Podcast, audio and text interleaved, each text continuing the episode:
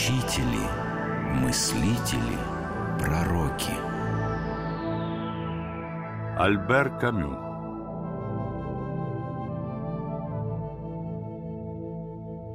Многие биографы сходятся во мнении, что Альбер Камю не стал бы властителем дум целого поколения, Нобелевским лауреатом, писателем, философом, при жизни получившим имя «Совесть Запада», если бы не болезнь. Мальчишкой Альбер Камю мечтал стать футболистом. Для юноши из бедной франко-алжирской семьи спорт был едва ли не единственным способом выбраться из нищеты. В 17 лет у Альбера Камю обнаружили туберкулез, и о спортивной карьере пришлось забыть. Камю пережил крушение надежд и тяжелейшую депрессию, но нашел утешение в книгах. Его поддержал философ, учитель и друг, преподаватель университета, где учился Камю, Жан Гринье. Что вы читаете? А, яства земные Андре Жит. Да, господин профессор. И следующее, что планирую, вашу книгу «Средиземноморское вдохновение». Я смотрю, над вами витает дух языческой античности. Дух гармонии, меры, дух красоты. Средиземноморский дух. Кто бы я был без него? Без земли, на которой вырос, без горя, которое видел и испытал. Богатство и красота средиземноморской природы вдохновляли Камю на утопические мысли о возрождении мифического варвара, средиземноморского человека. Человека, который бы отвергал мертвую европейскую цивилизацию с проповедью целительности непосредственно чувственного восприятия мира. Но Гренье подбрасывал своему талантливому студенту все новые и новые книги, новые идеи. Я вижу, Камю, вы под явным впечатлением от мыслей Платина и Аврелия Августина. Да, и я бы хотел писать о них дипломную работу. Хорошо, но я хочу, чтобы вы больше читали об экзистенциальной проблематике. Прочтите эти книги и скажите, что думаете. Ницше, Хайдегер, Достоевский, Киркегор, а это... Лев Шестов, неспровергатель, как он сам о себе говорит, великих и невеликих философских систем. Сейчас преподает в Сорбоне, читайте обязательно. И вот еще Сартр и э, Мальро с его абсурдизмом. Читал Камю много. Это помимо увлечения театром. Театр занимал в его жизни огромное место. В конце 30-х годов с театральной труппой Камю объездил весь Алжир, выступал в небольших, неприспособленных залах почти без декораций. Сам был режиссером, сценаристом, монтажником сцены и актером. Главная его роль – Иван в собственной постановке «Братьев Карамазовых». Кроме учебы, театра, бурной личной жизни была еще и работа. Бедный студент из самых низов, Камю в 1934-м женился. Чтобы содержать семью, занимался репетиторством, продавал запчасти, служил лаборантом в метеорологическом институте.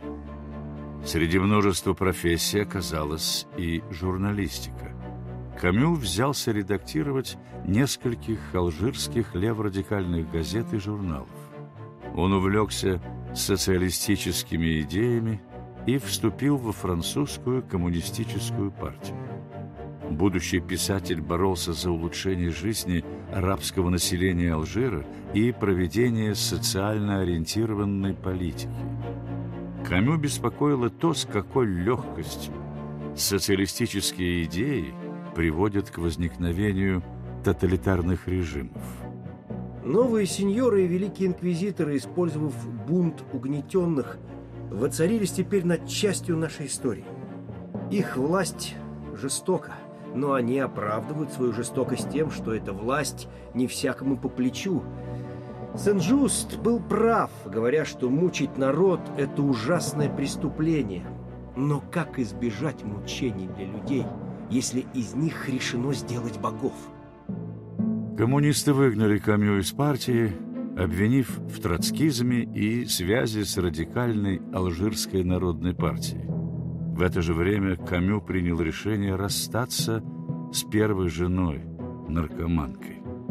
Он пережил тяжелейшую депрессию, и снова книги помогли ему выжить.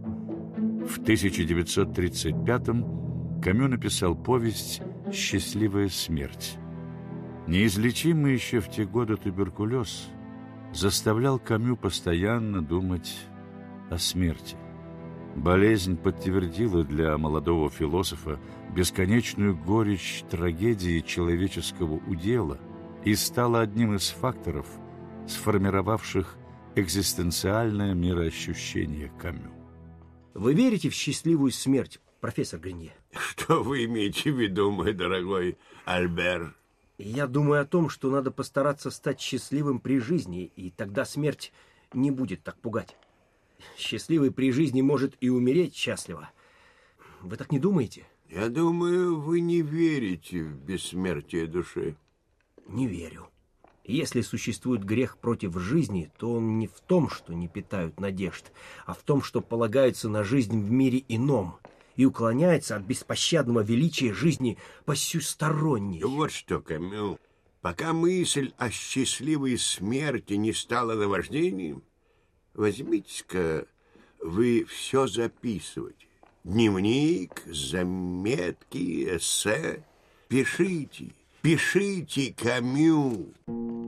Жан Гринье настойчиво советовал своему лучшему студенту писать и в 1937 году вышел в свет первый сборник эссеистики Камю «Изнанка и лицо». В 1938 году Камю опубликовал книгу «Бракосочетание». Еще через год набросал первый вариант пьесы «Калигула». После окончания университета Камю хотел продолжить учебу в престижнейшем заведении Франции «Эколь Нормаль», но ему не позволили. Вы не понимаете, молодой человек. Учеба у нас – это большая нагрузка. Посмотрите мои работы, оценки, рекомендации, наконец. Вы не понимаете. По окончании школы что вас ждет? Кафедра, преподавание, мы готовим преподавателей философии прежде всего. Вы сможете прочесть курс, не пропустив больше двух недель в семестр по болезни? Нет, мне очень жаль, поверьте, но найдите себе лучше тихую, спокойную работу и чаще бывайте на свежем воздухе. Вот вам мой совет. Совету Камю не внял. Он справился с депрессией и тем, что мир в очередной раз отверг его. Писатель остался во Франции, охваченной войной. Камю не мог служить в армии по состоянию здоровья, но выступал с пламенными речами в прессе. В оккупированном Париже он стал участником французского сопротивления и редактором его главной газеты «Комба». Камю не любил вспоминать времена сопротивления – и не считал свой вклад серьезным, но опасность для работников газеты была повседневной. Ну что? Все нормально, господин Камил. Облава не по нашу душу. Можно включать свет. Редакция, по местам! У нас 10 минут и надо отдавать в набор. Посмотрите еще раз передовицу. Битва идет не за власть, а за справедливость. Не за политику, но за мораль. Не слишком пафосно. Оглянитесь, господин Камю. Мы несколько лет сражались против оккупации и просто не можем вернуться к порядкам Третьей Республики. Битва, революция, да, самое время. Подписывайте номер. Угу. Надо успеть в печать. Пламенный публицист Альбер Камю увлекал читателей газеты живым словом, и вскоре стал одним из самых популярных журналистов Франции. В то же время он продолжал работу над книгами. В 1943 Камю опубликовал философское эссе «Миф о Сизифе», которое сейчас считается программным произведением философии абсурдизма, и роман «Посторонний». Публика приняла обе книги с восторгом. Роман отметил и знаменитый философ Жан-Поль Сартр. Между каждой фразой постороннего мир уничтожается и возрождается. Слово, как только оно возникает, является творчеством из ничего. Фраза – это остров. И мы прыгаем от фразы к фразе, от небытия к небытию. Сартр и Камю познакомились и подружились. Не как два равных философа. Сартр всегда смотрел на эмоционального Камю как учитель на ученика, профессионал на увлекающегося любителя. Но читатели воспринимали их чуть ли не как единое целое. Камю не считал себя ни философом, ни тем более единомышленником Сартра. Экзистенциализм Камю был основан на отчаянии, которое вызвано не мыслью о мерзости жизни и человека, как у Сартра, а мыслью о величии личности, не способной найти связь с равнодушным, но прекрасным миром. Разница во взглядах не мешала друзьям до выхода в 1951 году книги Камю «Бунтующий человек». В ней писатель рассмотрел концепции разных писателей и художников от Эпикура до Ницше и Достоевского, пытаясь найти корни нигилизма, логику протеста и истоки философского оправдания преступления. Сартр разразился резкой критической статьей. Когда человек видит в современных битвах лишь нелепую дуэль двух одинаково отвратительных чудовищ, я прихожу к выводу, что этот человек нас покинул. В последние годы Камю мало публиковался и чувствовал себя все хуже. В 1954 году началась Алжирская война. Она стала для Камю личной трагедией, потому что остро поставила в обществе вопросы выбора между абстрактной и конкретной моралью.